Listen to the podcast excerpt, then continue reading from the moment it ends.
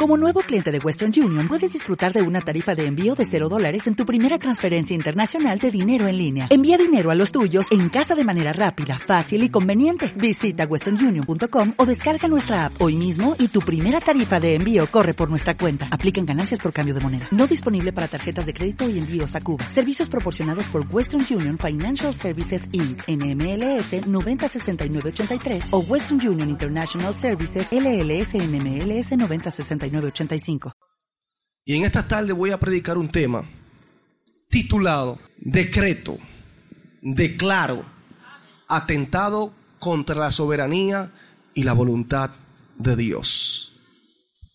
¿Usted yo?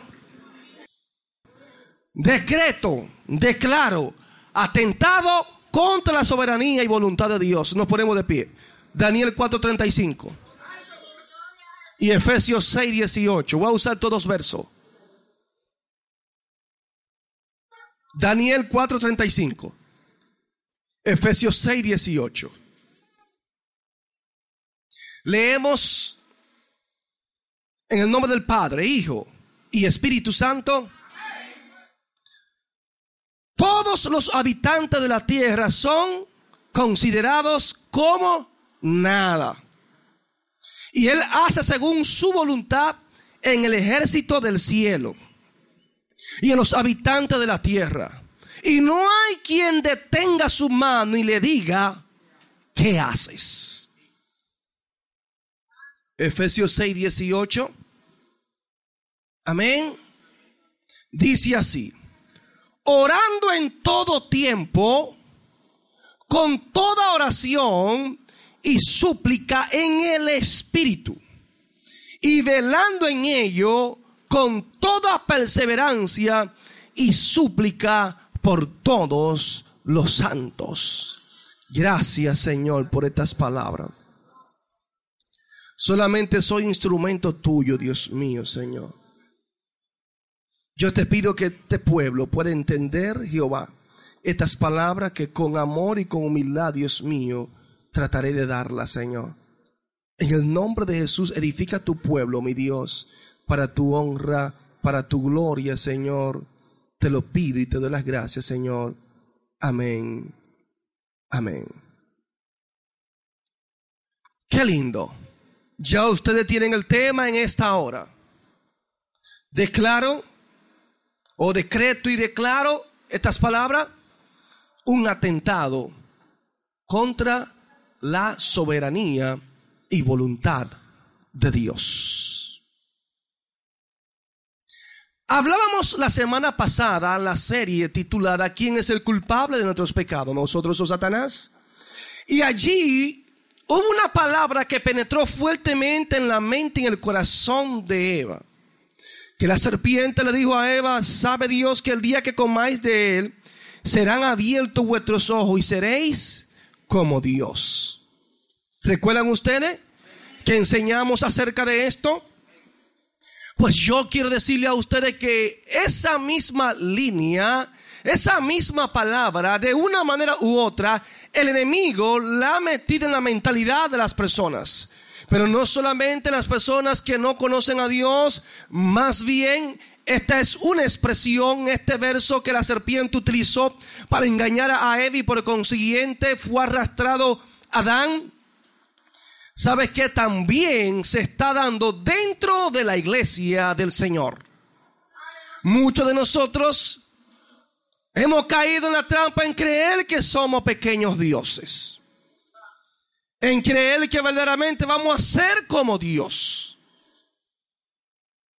Y es por esto que usted no puede ver raro cuando tomamos actitudes y expresamos palabra como si nosotros fuéramos Dios. Vemos aquí al profeta Daniel dando una palabra poderosa. Una palabra que nos demuestra a nosotros claramente cuán grande, cuán soberano, cuán potente es nuestro Dios. Y cuando usted aprende a respetar la soberanía de Dios, que Él es absoluto, que Él emite sus leyes y que no estás sujeto a leyes de nadie ni a mandato de nadie porque eres Dios y es soberano? Entonces el pueblo cuando entiende estas verdades podría entender un poquito más profundo lo que es la oración, lo que es servir a Dios y servirle conforme a su voluntad. Dios es bueno. Es por esto que muchas personas, lamentablemente a través de los tiempos, ustedes ven muchos hermanos bien intencionados, pero muy equivocados, que dicen, eh, yo declaro una casa para mi familia, yo declaro esta iglesia en bendición, yo te declaro sano, declárate sano, ¿no te lo han dicho? Declárate sano porque eso es fe. Y nosotros venimos a sí mismos. Yo me declaro sano. Y ustedes ven la enfermedad acabando con nosotros. Pero ven al médico, no es que yo estoy sano. Se mueren. Se murió sano. Bendito el Señor. Entonces entramos en una confusión y usted dirá, pero es que tenía fe y lo declaró. Pero vamos a aprender claramente lo que la Biblia a nosotros nos enseña. Que la fe no es una declaración de lo que yo quiero, de lo que yo deseo o de lo que yo anhelo. Que la fe siempre irá acorde a lo que es la voluntad de Dios y no la voluntad mía.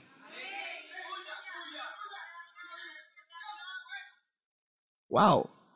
Job en estos tiempos, imagínese usted. Yo declaro mi prosperidad, que borra toda mi riqueza. Ya lo declaré. No, yo te voy a procesar. Gloria al Señor. O sea que bien intencionado hacemos muchas cosas y decimos muchas cosas, pero esto no consiste en buenas intenciones. Esto consiste en qué dice Dios en su santa y bendita palabra. ¿Cómo debo yo actuar? ¿Cómo debo proceder? ¿Cómo debo hablar? ¿Cómo debo de creer? Amén. Entonces las personas hacen decreto. Hacen decreto también. Yo voy a tal lugar. O yo ordeno tal cosa. Yo ordeno tal situación. Yo ordeno ahora mismo que la montaña Isabel de Torres se baje de aquí y se echa al mar. Sacando la Biblia de su contexto. Para que me entienda. O sea, que hacemos muchas cosas torciendo la palabra de Dios y nosotros sin darnos cuenta nos estamos autoengañando y podríamos decir que con ciertas actitudes de fe muchas veces podríamos ver a Dios que está actuando hasta de manera injusta con nosotros. Porque usted le ha creído, usted lo ha confesado, usted lo ha declarado, sin embargo no se ha cumplido. Y quiero que en esta hora todos estemos claros aquí de lo que la Biblia nosotros nos enseña claramente. ¿Qué nos dice la palabra de Dios que debemos hacer? ¿Cómo debemos de conducirnos? ¿Cómo debemos hablar primeramente con Dios? Que más que una declaración de una palabra, tenemos que aprender nosotros ser más que oidores, hacedores de la palabra de Dios. Todos los habitantes de la tierra son considerados como nada, dice Daniel. Y él hace según su voluntad en el ejército del cielo. Y en los habitantes de la tierra. Y no hay quien detenga su mano y le diga, ¿qué hace Dios?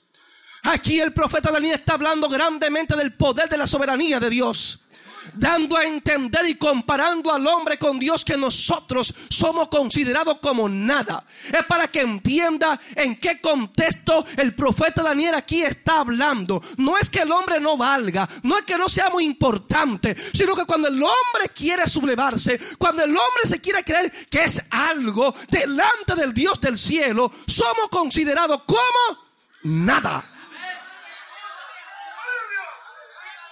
Porque el único grande es Dios. Amén. Y cuando el hombre no tiene a Dios, y es soberbio y arrogante, es nada. Pero ¿sabes qué? Que nosotros sin Dios somos almas condenadas al infierno. Nosotros sin Dios lamentablemente estamos en camino de tiniebla. Nosotros sin Dios olemos a muerte. Pero Dios sin nosotros sigue siendo el Dios soberano, sigue siendo el Dios creador, sigue siendo el omnipotente, sigue siendo el todopoderoso Dios. Aleluya. No hay quien detenga su mano y le diga, ¿qué haces? El hombre no está capacitado. El hombre no ha sido autorizado para estar cuestionando a Dios. Para decirle a Dios, aún qué hace con mi vida, aún qué hace con mi familia, aún qué hace con mis bienes, qué tú haces con mis posesiones. Tú y yo no somos quienes para cuestionar a Dios. Pero pastor, eso lo trabajé yo. Pastor, eso fue con mi esfuerzo. Eso fue con mi dedicación. Óyeme bien, Dios no puede ser cuestionado. Dios es soberano. La iglesia tiene que entender la soberanía de Dios. Cuando hablamos de la soberanía de Dios, estamos hablando de alguien que no recibe órdenes de nadie. De alguien al cual usted no puede establecerle un código de reglas ni de leyes, porque Él es el autor de sus propias reglas y de sus propias leyes. Él es su propio legislador. Entonces todo hombre en la tierra, de una manera u otra, aunque sean reyes, óigame bien, aunque sean gobernantes y digan, yo no me sujeto a leyes, de una manera u otra, hay leyes terrenales que hay que respetarlas. No importa que tú seas un tirano, no importa que tú seas un soberbio, no importa que tú seas un dictador, hay leyes que deben ser respetadas. Entonces nos damos cuenta aquí que el único que no puede ser cuestionado y que no hay leyes que usted pueda establecerle se llama Dios. O sea, cuando hablamos de soberanía, el único Dios que hay que es soberano y que nadie puede cuestionarlo es Jehová Dios de los ejércitos.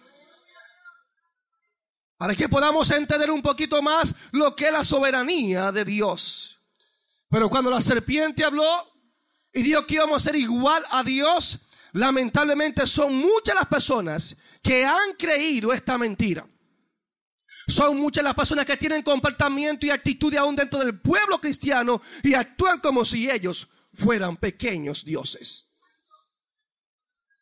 Yo estoy consciente que hubo un momento en el cual si uno hace cuenta le daba orden a Dios. O sea, yo entendía que esa era autoridad en la oración cuando yo le daba una orden del cielo. Y después medité y Dios te da a entender y dice, ¿quién tú eres para darle orden a Dios? Porque que la oración no consiste en ordenarle a Dios lo que tú quieras que él haga. No, hermano. Lamentablemente ese es el problema de muchos. La oración es para cambiar los planes de Dios. No. La oración tiene que ser para que tú y yo confiemos y descansemos en la soberana voluntad de Él. La oración debe llevarte a ti a un nivel de entendimiento donde es la voluntad de Dios la que prevalece y no la mía. Eso es lo que hace la oración. Cuando usted ve a alguien que ora mucho y usted lo ve que cada vez ora, le está dando órdenes a Dios y lo que Dios tiene que hacer como si Dios fuese un muchacho demandado, es una persona inmadura y que no conoce lo que es la soberanía y la voluntad de Dios.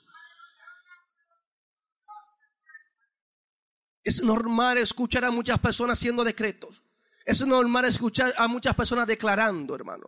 Esto es normal aún dentro del mismo pueblo de Dios. Pero más que yo hablar de una declaración de palabra, óigame bien, estamos hablando que usted y yo estamos llamados a vivir la palabra. Usted y yo tenemos que someternos a ella. Muchas veces ustedes ven personas que están en la carne, que no viven un evangelio de santidad, un evangelio de consagración y ustedes lo ven declarando, ustedes lo ven decretando. ¿Y qué va a suceder en el reino espiritual? No va a suceder nada, hermano. Amén. Lo más lindo es cuando usted y yo llevamos una vida de santidad. La vida de santidad nos lleva a nosotros a obtener el carácter de Dios. Porque la santidad más que ropa es un cambio de actitud, es un cambio de carácter, es un compromiso con Dios donde tú reflejas la imagen y el carácter de Dios en tu vida. Y por consiguiente cuando tú reflejas la imagen y el carácter de Dios en tu vida, hay muchas cosas que forman parte de esto. La vestimenta es una de ellas. Son muchas las cosas que definen la santidad de Dios. Óigame bien, cuando tú eres un hombre santo, tu carácter es cambiado, tu vida es cambiada nunca en la vida tú serás la misma persona. Gloria al Señor, aleluya. Entonces, una vez más, más que la iglesia comenzar a declarar la palabra, Dios lo que quiere que usted y yo seamos hacedores de la palabra de Él. Y yo puedo predicar pero no vale de nada que yo predique aquí todos los domingos y no viva lo que predica. ¿De qué me vale a mí predicar, exponer, disertar, hermano, un sermón cuando la palabra misma que estoy proclamando golpean mi cara y me dicen, bájate de ahí que tú no puedes hablar de eso? Entonces tenemos que ser hacedores de la palabra y no simplemente oidores. Lucas 6:46 nos dice, ¿por qué me llamáis Señor, Señor y no hacéis lo que yo digo? ¿Por qué ustedes no hacen lo que yo digo? El verso 47 dice, todo aquel que viene a mí y oye mi palabra y las hace. Entonces lo voy a comparar. Es semejante a el que oye mi palabra y la hace. Semejantes al hombre que al edificar una casa acabó y ahondó y puso el fundamento sobre la roca. Y cuando vino una inundación, el río dio con ímpetu contra aquella casa, pero no la pudo mover porque estaba fundada sobre la roca. ¿Quién es aquel que tiene su casa fundada sobre la roca? El que declara para determinar que se haga la voluntad de Él? ¿O el que vive y hace lo que la palabra de Dios dice? Más que una declaración, lo que Dios quiere de ti y de mí es que tú y yo hagamos conforme a la palabra de Dios, vivamos conforme a ella y nos dejemos dirigir por ella. Es lo que Dios quiere. Gloria al que vive, aleluya. Por eso Santiago 1.22 nos dice claramente, pero sé hacedores de la palabra y no, no tan solamente oidores, engañándoos a vosotros mismos. Hay muchos oidores que oyen la palabra, pero no la hacen lo que ella dice. Entonces el Evangelio consiste en hacer lo que la Biblia dice. Óigame bien. O sea, que más que declarar una palabra, debemos hacer lo que la Biblia a nosotros nos enseña. Qué lindo es el Señor. A Dios sea toda la gloria. Amén. Dios es bueno. La Biblia nos habla claramente de estos puntos bien interesantes. La Biblia nos dice en Hecho 28, 23, nos da una palabra para que todos reflexionemos y entendamos lo que era declarar, porque estamos llamados a hablar de la grandeza de Dios. Dice Hecho 28, 23, de la siguiente manera. Y habiéndole señalado un día, vinieron a él muchos a la posada a los cuales le declaraba y les testificaba el reino de Dios desde la mañana hasta la tarde, persuadiéndole acerca de Jesús, tanto por la ley de Moisés como por los profetas. Wow. ¿Qué hacía Pablo aquí? Le declaraba a ellos el mensaje de Dios. Amén. Pero el apóstol Pablo lo que está declarando es una palabra. Lo que está declarando es el mensaje del Evangelio. Y hay que entender lo que es la declaración en el sentido de la palabra, que no es como mucho hoy en día le están proclamando. Hoy en día lo que hay una declaración de deseos propio, de capricho, de necesidades, de egoísmo, de cosas mías, de que se haga la voluntad mía, lo que yo quiero, lo que yo anhelo, o para que tú veas que yo soy un hombre de Dios, declaro una palabra y eso se va a hacer, para que tú veas que Dios me escucha. Que yo no soy cualquier cosa, que soy un ungido eh, de Jehová. ¿Me va entendiendo?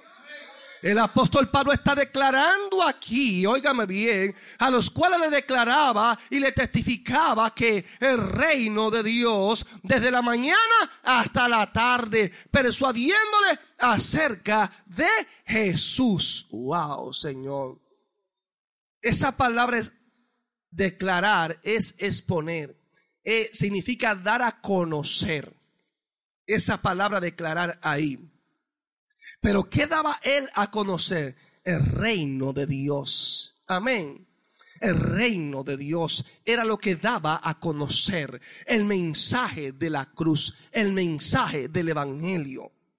No, yo declaro esto, hermano, declaro que esta iglesia va a ser bendecida. Declaro esta iglesia, hermano, con un canal de televisión. Me lo dijo Dios. O sea, no es porque yo lo declare, ya las cosas tienen que suceder. ¿Quién soy yo? ¿Quién soy yo? Porque hay gente que se emociona y cuando se emocionan comienzan a dar unas declaraciones ahí por la boca y la gente cree, fue que me lo dijeron.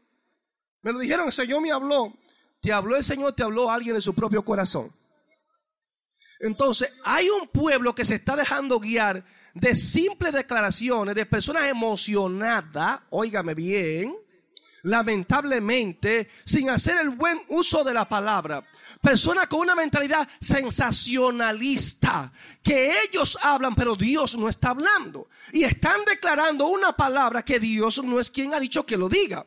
Por consiguiente, si usted está fundamentado en esa palabra, usted nunca va a ver suceder lo que le dijeron. Después decimos, Señor, me mentiste. Señor, me fallaste. No, es que Dios no te ha mentido ni te ha fallado, porque a ti Dios no te ha hablado. Estamos culpando a Dios de cierta injusticia que Dios no tiene que ver nada con eso, sino nosotros mismos por utilizar palabras y declaraciones de nuestro propio corazón y no del corazón de Dios. Por eso el apóstol Pedro una vez más nos dice en 1 de Pedro 2.9, mas vosotros sois que linaje escogido. Linaje escogido, real sacerdocio, gente santa, nación santa, pueblo adquirido por Dios, para que anunciéis. Esa palabra, anunciéis, es declarar.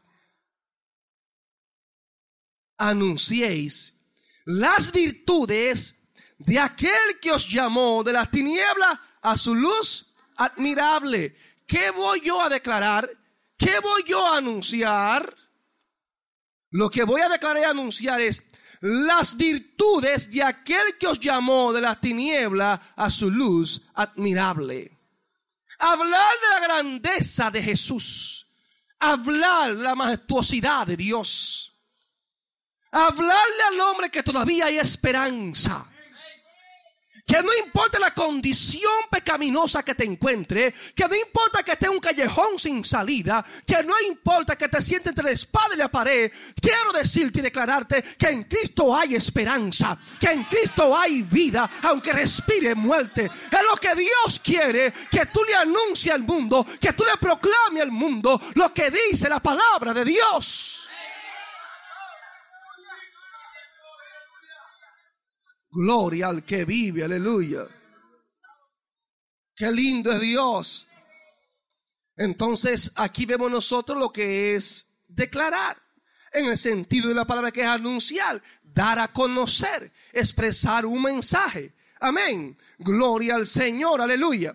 Entonces, esto no consiste en la voluntad mía. Esto no consiste en mis caprichos. Esto no consiste en yo darme a conocer como un ungido y que ustedes vean que yo hago descender fuego del cielo. Esto no consiste en esto, en que yo tengo poder cuando yo hablo. No, hermano. Ese no es el evangelio de la cruz. Ese no es el evangelio de Cristo. Y hay muchas personas que se están dejando envolver. Hay muchas personas con un corazón lindo para el Señor y que están buscando a Dios de todo corazón. Sin embargo, el enemigo lo ha arrastrado con esta corriente filosófica que tiene su origen. Voy a ver si puedo hablar del origen hoy. Porque aquí hay mucha tela que cortar. Amén. Gloria al Señor. Entonces, tú y yo estamos llamados hacer la voluntad de Dios y no la nuestra.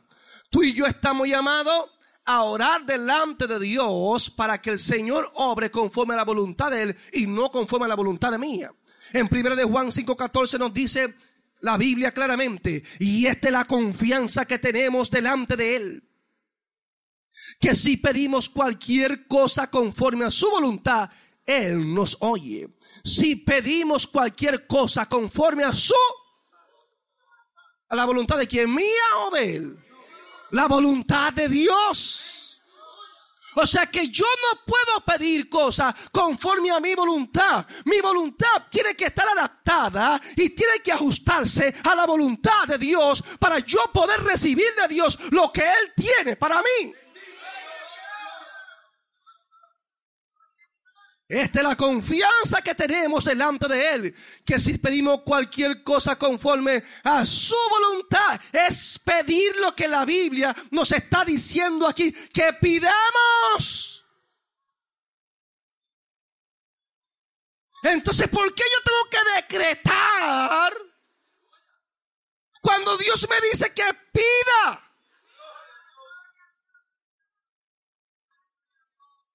Y ustedes van a ver lo que es el decreto. Entonces Dios nos manda qué? A pedir. ¿Sabe? Dicen por ahí que el que debe y no puede pagar, ¿sabe qué tiene que hacer? Dos cosas. O paga o ruega.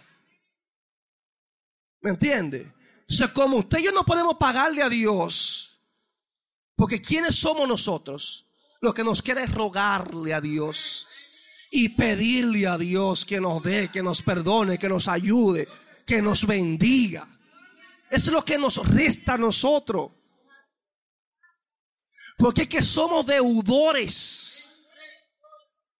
Lo más triste es que hay una iglesia que entiende que ha pagado el precio y que ahora en vez de ser deudos, son acreedores que Dios le debe a ellos, que nos debe a nosotros.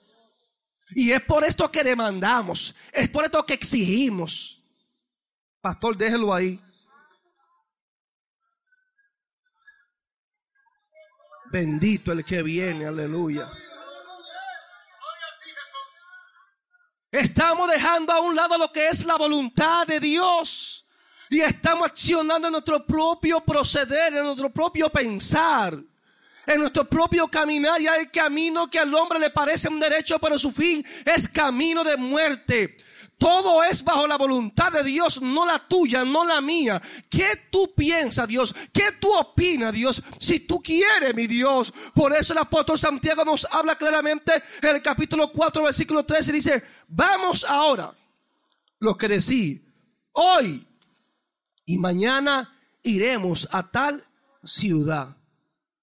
El apóstol Santiago. Hoy y mañana vamos a hacer esto. Vamos a tal ciudad. Tú estás hablando conforme a la voluntad tuya o la voluntad de Dios. Tu voluntad. Porque tú te sientes seguro en ti mismo. Porque tengo el pasaje, me voy para Estados Unidos y punto. Me voy mañana para Estados Unidos y compro el pasaje y me voy. Pero oiga lo que la Biblia nos está diciendo aquí, ¿eh? Amén. Y estaremos allá un año. Dicen cuánto van a durar por allá. Ya están decretando por ahí cuánto van a durar. Amén. Y traficaremos y ganaremos. Una declaración están haciendo de lo que van a hacer. Vamos a traficar, hablando de negociaciones, y vamos a hacer mucho dinero. Amén. O sea, eso es lo que a mí me parece, eso es lo que yo he planificado yo, eso es lo que yo entiendo que voy a hacer, me siento seguro porque tengo la preparación, porque estudié, porque tengo el dinero, porque tengo las herramientas, porque tengo los medios. Amén. Pero me gusta que el Señor nos corrija a través de Santiago. A estas personas que piensan de esta manera. A estas personas que obran ellos y no dejan que sea Dios el que obre. Por eso el verso 15 del capítulo 4 dice, en lugar de lo cual debería decir, si el Señor quiere. Si es la voluntad de Dios, viviremos y haremos esto o aquello pero ahora os jactáis en vuestras soberbias. Toda jactancia semejante es mala. ¿Cómo le llama la Biblia eso? Cuando yo planifico sin Dios. Soberbia. Cuando no me someto a la voluntad de Él y no quiero hacer las cosas a la manera de Dios, y digo que las cosas se van a hacer así, yo declaro, yo decreto que esto es así, eso es soberbia. Ay, pastor, yo no lo sabía, pues sépalo. Y con humildad pida perdón a Dios. Y dígale a Dios que usted lo hizo por ignorancia, por falta de conocimiento. O porque le enseñaron mal. Dice la Biblia aquí pero ahora os jactáis en vuestra soberbia. Toda jactancia semejante a esto es mala. Amén. Entonces, si Dios utiliza a Santiago y dice que tal actitud es mala, ¿por qué tú y yo la vamos a practicar? Pastor, que me siento como un campeón. Cuando yo, mire, cuando yo digo yo decreto y yo declaro, eso se me sube agua, así vean. Y al diablo lo veo chiquitito, como una hormiga. Como que esas declaraciones, esos decretos me hacen ver grande y al enemigo pequeño. Y por eso me encanta. Oh. Asimismo, como vemos al enemigo pequeño, también hacemos a Dios pequeño y nosotros grande. Y ahí está la gran trampa del diablo creernos nosotros que somos más importantes de lo que verdaderamente somos. La Biblia dice que ninguno tengamos más alto concepto de sí del que debamos de tener. Y hay que hacer lo que la Biblia dice, no lo que yo quiera hacer. Amén. Entonces, si yo quiero que Dios haga algo, ¿qué debo hacer? Pedirle a Dios, orar a Dios, rogarle a Dios. Es lo que me dice la Biblia. Que mi voluntad esté de acuerdo a la voluntad de Dios para yo ver una respuesta de parte de Él. Para que se cumpla el propósito de Dios en mi vida, en mis hermanos. Entonces debo de orar, no declarar, no decretar, no ordenar. Porque la iglesia no está para eso, hermano. Por eso primera de Juan 3:22 dice, y todo lo que pidamos lo recibimos de Él, porque guardamos sus mandamientos y hacemos las cosas que son agradables delante de Él. Todo lo que pidamos lo recibimos. ¿Cómo fue que dije? Lo recibimos de Él. Todo lo que tú pides lo recibe de Él. Porque guardamos sus guardar. Y hacemos las cosas que son agradables delante de Él. Si tú quieres que tu respuesta, oiga bien, tu oración tenga una respuesta. ¿Sabes qué debe hacer? Primeramente debes someterte en guardar sus mandamientos. Todo lo que tú pidas, tú lo vas a recibir de Él. Pero ¿por qué lo va a recibir? Porque guardamos sus mandamientos, porque guardamos su palabra, porque no negamos el nombre de Él, porque hacemos las cosas que son agradables delante de Él. Dice primera de Juan 3:22. No es que yo estoy hablando de mis propias palabras, es lo que la Biblia dice, iglesia. Cuando tú quieres respuesta de parte de Dios, primeramente para que haya una respuesta debe haber obediencia. Debe haber sometimiento. Debe deleitarte haciendo la voluntad de Dios y no la tuya. Si tú quieres que Dios te responda. Gloria al Señor.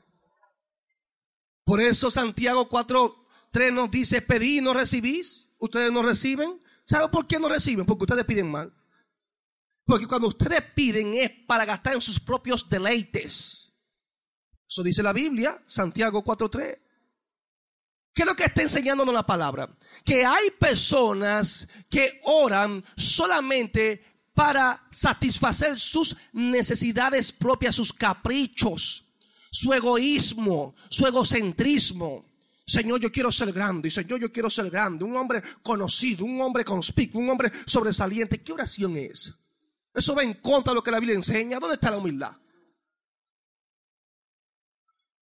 Poco amén. Si vosotros no recibís porque pedid mal. Porque piden para sus propios deleites. Estamos hablando de cosas personales para satisfacerme yo mismo, no para hacer la voluntad de Dios. Toda petición, toda oración debe llevarte a ti a la voluntad de Dios, que tú hagas conforme a la palabra de Él y no conforme a tus caprichos, no conforme a tus pensamientos, no conforme a tu proceder.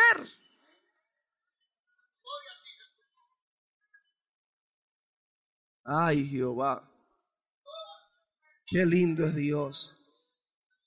Dios es bueno. Entonces vemos aquí que Papá Dios se glorifica en aquellos que hacen la voluntad de Él. Así deben actuar sus hijos, haciendo la voluntad de Dios. Y cuando hay personas obedientes, ¿sabe qué hace Dios? Le contesta. Cuando tu deleite es hacer la voluntad de Dios, viene la respuesta de Dios. Hermano, cuando tú te propones serle fiel a Dios, Muchas veces nosotros somos muy criticados como ministerio, a uno como persona y así sucesivamente. Muchas personas se confunden y se dejan usar sus labios del enemigo y dicen, esa gente Dios se lo ha puesto todo, ese pastor y esto, le ha dado esto, le ha dado el otro. No, hermano, es sencillo. Esto es obediencia y fidelidad a Dios. Cuando tú obedeces, cuando tú haces el esfuerzo de serle fiel a Dios, Dios conoce y pesa los corazones. Entonces el Señor se place en contestar. El Señor le place glorificarse. Óigame bien. Porque esto no es de quien quiere ni de quien corre, sino del que Dios tenga misericordia.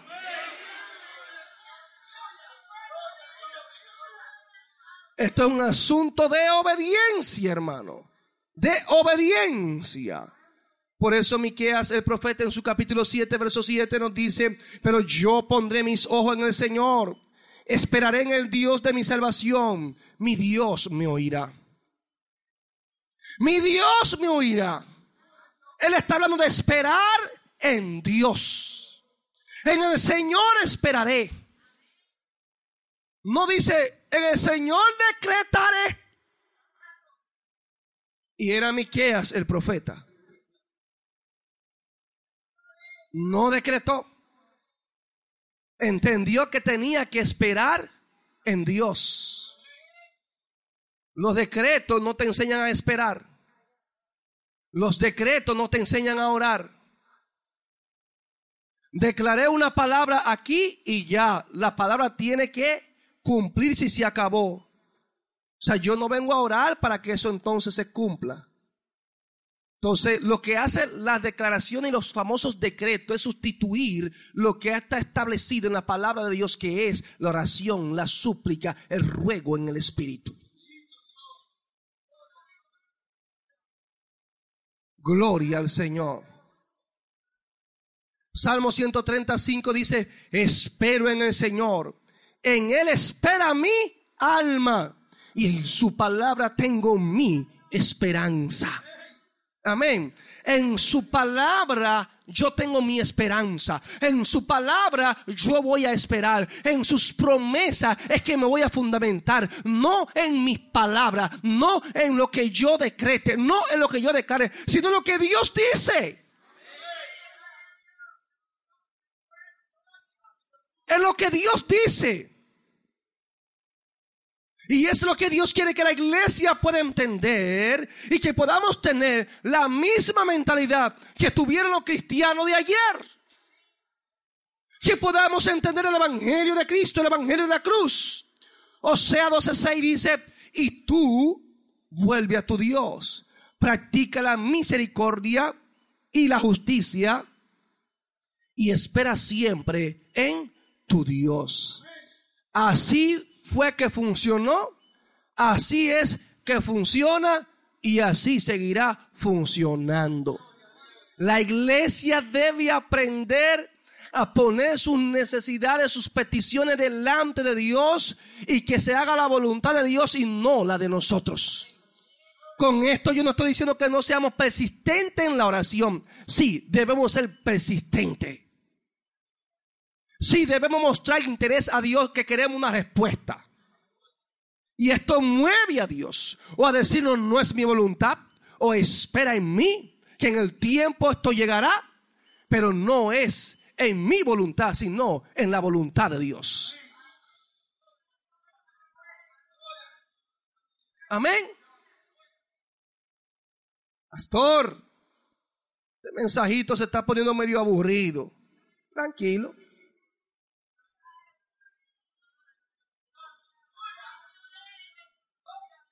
Hay muchos que por falta de, este mensaje, hay muchos que creen que van a despertar en el cielo y van a despertar en el infierno. Por falta de un mensaje como que estoy dando en esta tarde.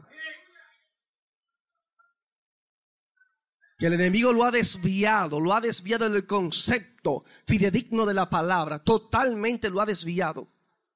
El pueblo pareció no porque no tenía fe. El pueblo pareció no porque no le creía a Dios. El pueblo pareció, hermano, no porque no tenía dinero o no tenía riqueza o no era próspero. La Biblia mm, está hablando de un pueblo grande, no por multitud, no, no, por falta de multitud. La Biblia dice que el pueblo de Dios pereció porque le faltó conocimiento. Y usted puede tener fe, usted puede tener muchísimas cualidades buenas, buenos equipos, buenos músicos, buenos cantantes, buena iglesia, buen local, emisora de radio, televisión, todo lo que usted pueda tener. Pero si el conocimiento de Dios no está, el conocimiento de su palabra, para tú hacer la voluntad de Él, vamos a perder el tiempo.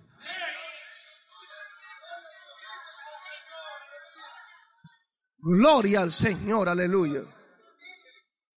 Qué lindo Jesús.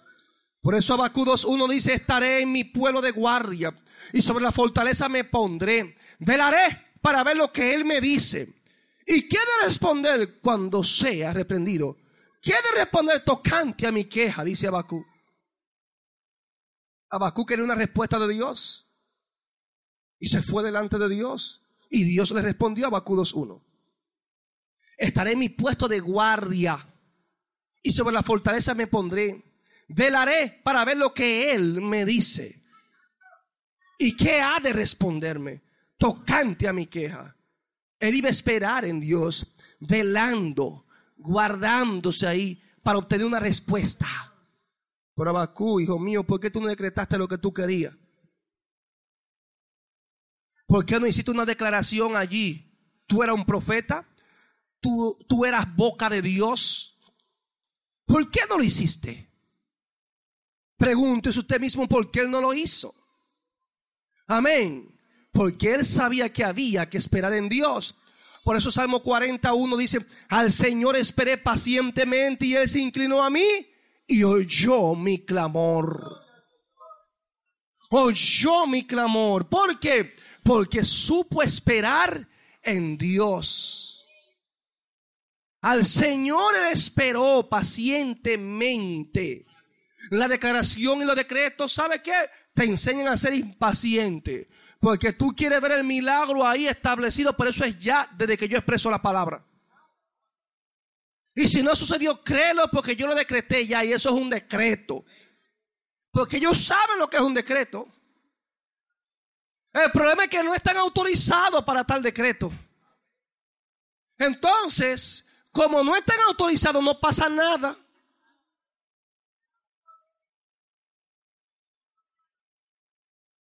Sí, hermano, eso es así. Supongamos que yo, yo soy un empleado. Un empleado de una empresa X y estoy con el personal allí. Y voy y estoy con el personal compartiendo. Y el personal me quiere. Me tiene mucho cariño. Y yo amanecí emocionado porque ese personal yo también le tengo mucho cariño. Y yo voy allá y le digo, hey, hoy todo el mundo tiene un 40% de aumento en el sueldo. Lo declaré y lo decreté que eso es así. Aumento salarial para todos ustedes. Porque lo dije yo. Cuando llega la quincena. Dígame, ¿cómo apareció el pago? El papel. Usted encontró que estaba ganando lo mismo. Porque el que lo dijo que tenía buenas intenciones no es la persona autorizada, no es el dueño, no es el jefe. ¿Cómo usted lo va a ver esto? Como una locura. ¿Cómo usted lo va a ver esto? Como una osadía, un atrevimiento de alguien que está haciendo algo que no le compete. Que aunque sea amigo del dueño, no es la persona para eso. Porque todos somos amigos del dueño porque estamos trabajando para él pero no son las personas autorizadas para esto. ¿Me va entendiendo? Así son, los que están decretando y declarando. Pero no es lo mismo que el dueño me diga, ven acá. Yo quiero que usted me informe a todos los empleados que hay un aumento de sueldo de un 40% para todos. Cuando usted va allí, ¿Cuál es la actitud de usted? Hermanos, compañero, entiéndame.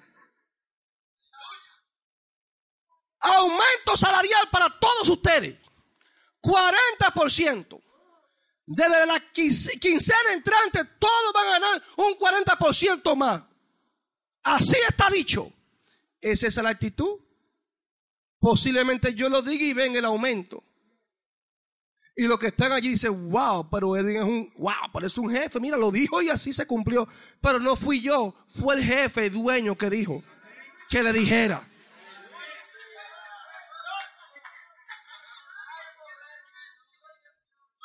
Entonces, muchos estamos así. Cuando no soy yo, es Dios quien dice. Entonces, la actitud mía es, dice el jefe, que a partir de la quincena que viene hay un aumento de un 40% para todo. ¿No sería esa la manera correcta? Posiblemente anteriormente lo dije de la manera incorrecta y me tomé la gloria yo.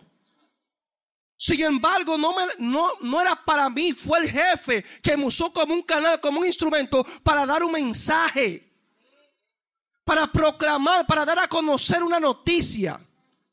Entonces por eso es que ese yo declaro, yo decreto, eso no, no es para nosotros.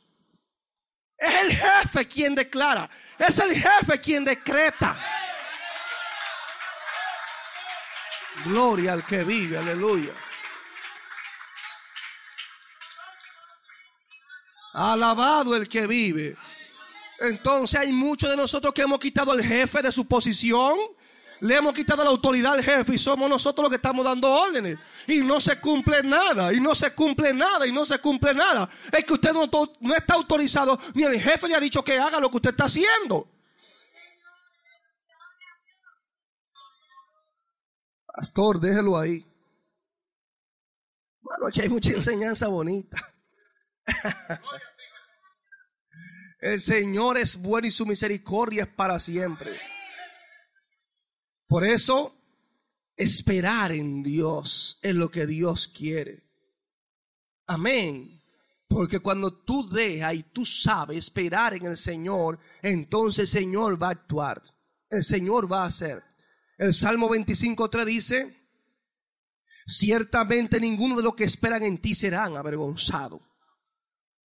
Sean avergonzados los que sin causa se rebelan, pero el que espera en ti no será avergonzado. Cuando tú pones una petición, un ruego, una súplica delante de Dios y espera en el Señor, nunca serás avergonzado.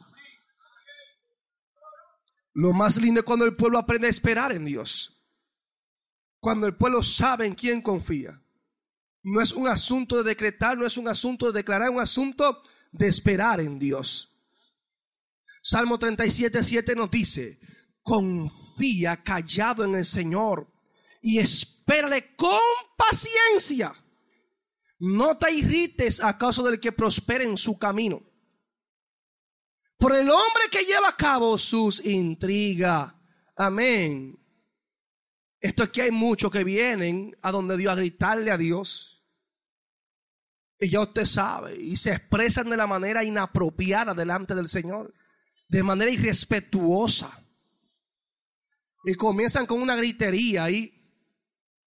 Y el Señor te dice, cállate y espera con paciencia. No te irrite, no te irrite a causa de que prospera en su camino. Si tú ve a otro avanzando, déjalo que avance. Tú depende de mí. La bendición es individual. Hoy él, pero mañana puede ser tú. Aprende a esperar en Dios. Aprende a depender de Dios. No luche, no pelee, no discuta con Dios.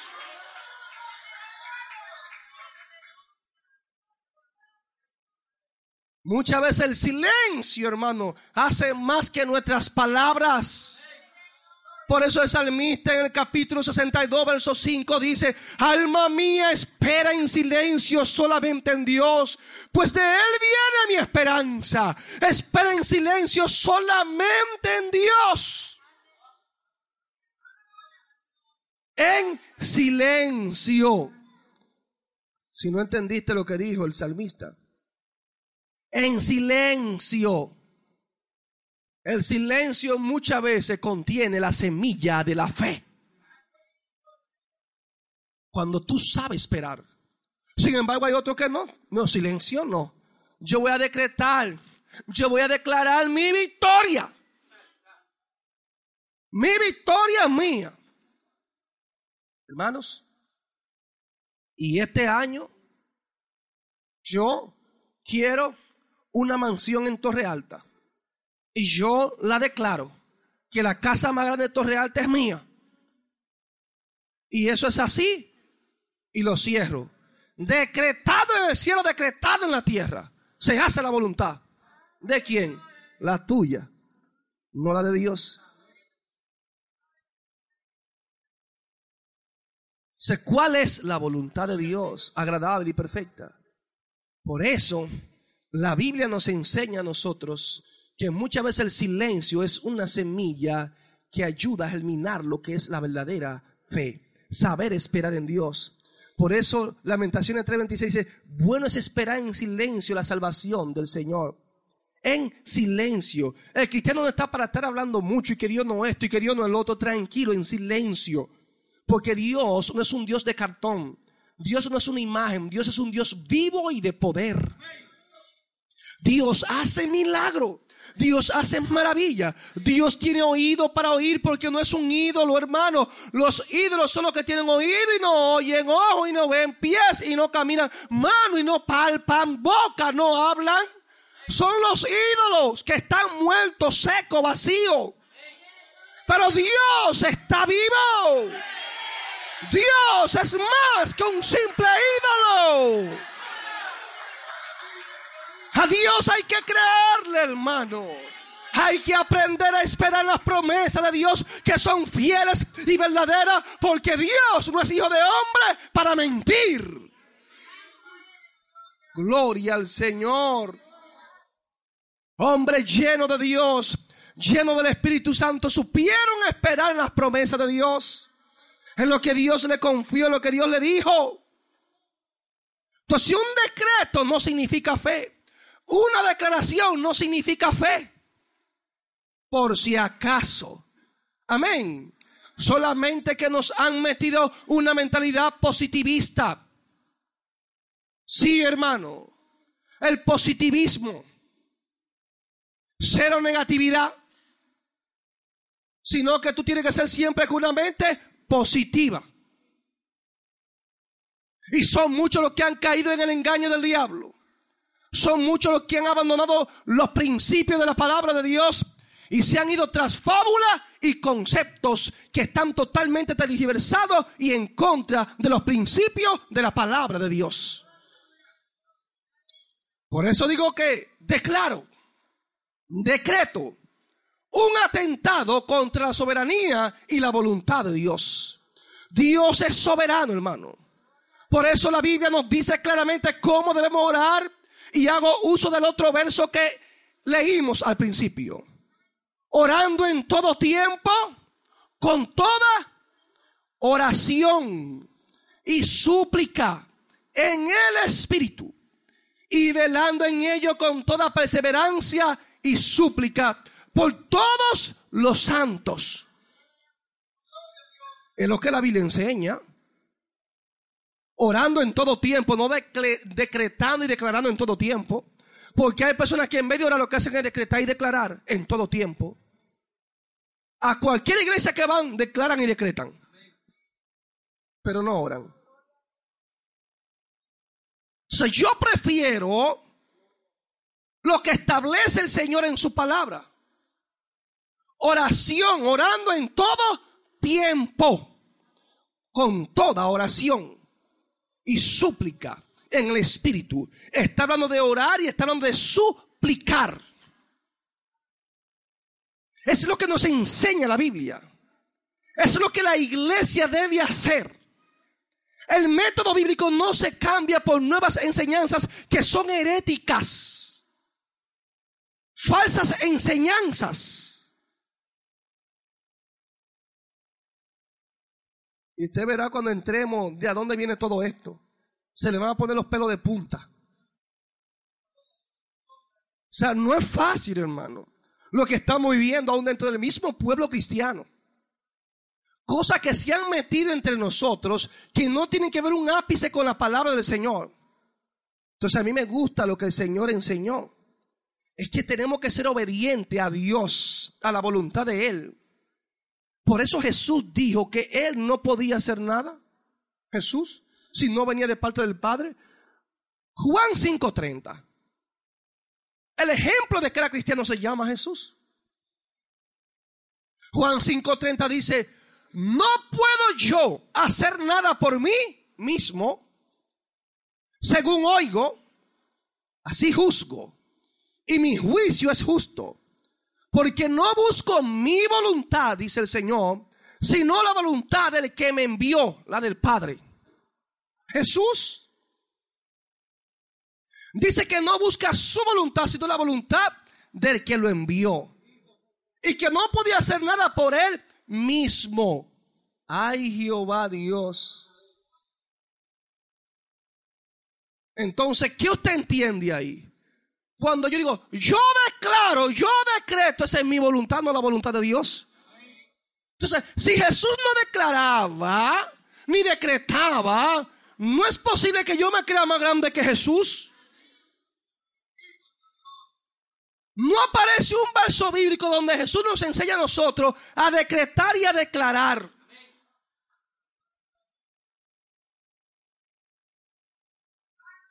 Gloria al Señor.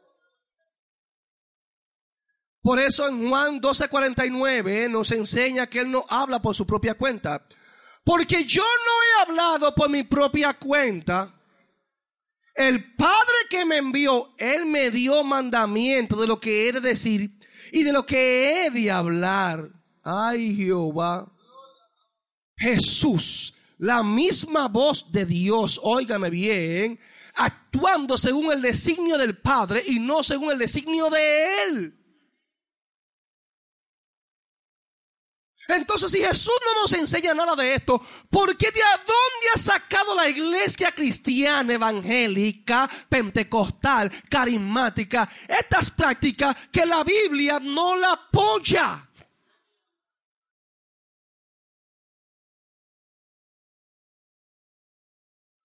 Ay, Jehová. Señor, ten misericordia. Todo esto tiene su origen, hermano. Todo esto tiene su origen. Y usted se va a sorprender de a dónde vienen todas estas prácticas y cómo se metieron dentro de la iglesia cristiana también. ¿Y en qué fecha se metieron? Es para que usted entienda, hermano, que estamos salpicados de muchas doctrinas que son ocultistas, de muchas doctrinas que son de la nueva era, de muchas doctrinas que son de la ciencia cristiana, que no tienen que ver un ápice con lo que es la palabra de Dios. Pero yo hablar del origen de esto me va a tomar tanto tiempo y lamentablemente no podrá ser hoy. Yo espero que el próximo domingo usted se anime y pueda estar aquí bien temprano que vamos a hablar del origen de todo esto y cómo se metió y perpetró dentro de la iglesia cristiana evangélica. Amén. Así que yo espero que usted, que es entendido, que es un hijo de Dios, porque que Dios su palabra oye, estas palabras usted las pueda poner en práctica. Amén. Porque no he hablado conforme a mi palabra, sino conforme a la palabra de Dios. Que el Señor te bendiga. Gracias, Señor, por estas palabras. Te pido, Dios, que sea usted glorificándose, Dios mío, en este pueblo. En aquellos que nos han escuchado a través de la radio, a través del internet. Te pedimos, Señor, que tú bendigas sus vidas, Señor, y que sus corazones han sido edificados con estas palabras. En el nombre poderoso de Jesús te doy las gracias, Señor. Amén y amén. Hola, buenos días, mi pana. Buenos días, bienvenido a Sherwin Williams. ¡Ey! ¿Qué onda, compadre? ¿Qué onda? Ya tengo lista la pintura que ordenaste en el ProPlus app. Con más de 6.000 representantes en nuestras tiendas listos para atenderte en tu idioma y beneficios para contratistas que encontrarás en aliadopro.com. En Sherwin Williams somos el aliado del PRO.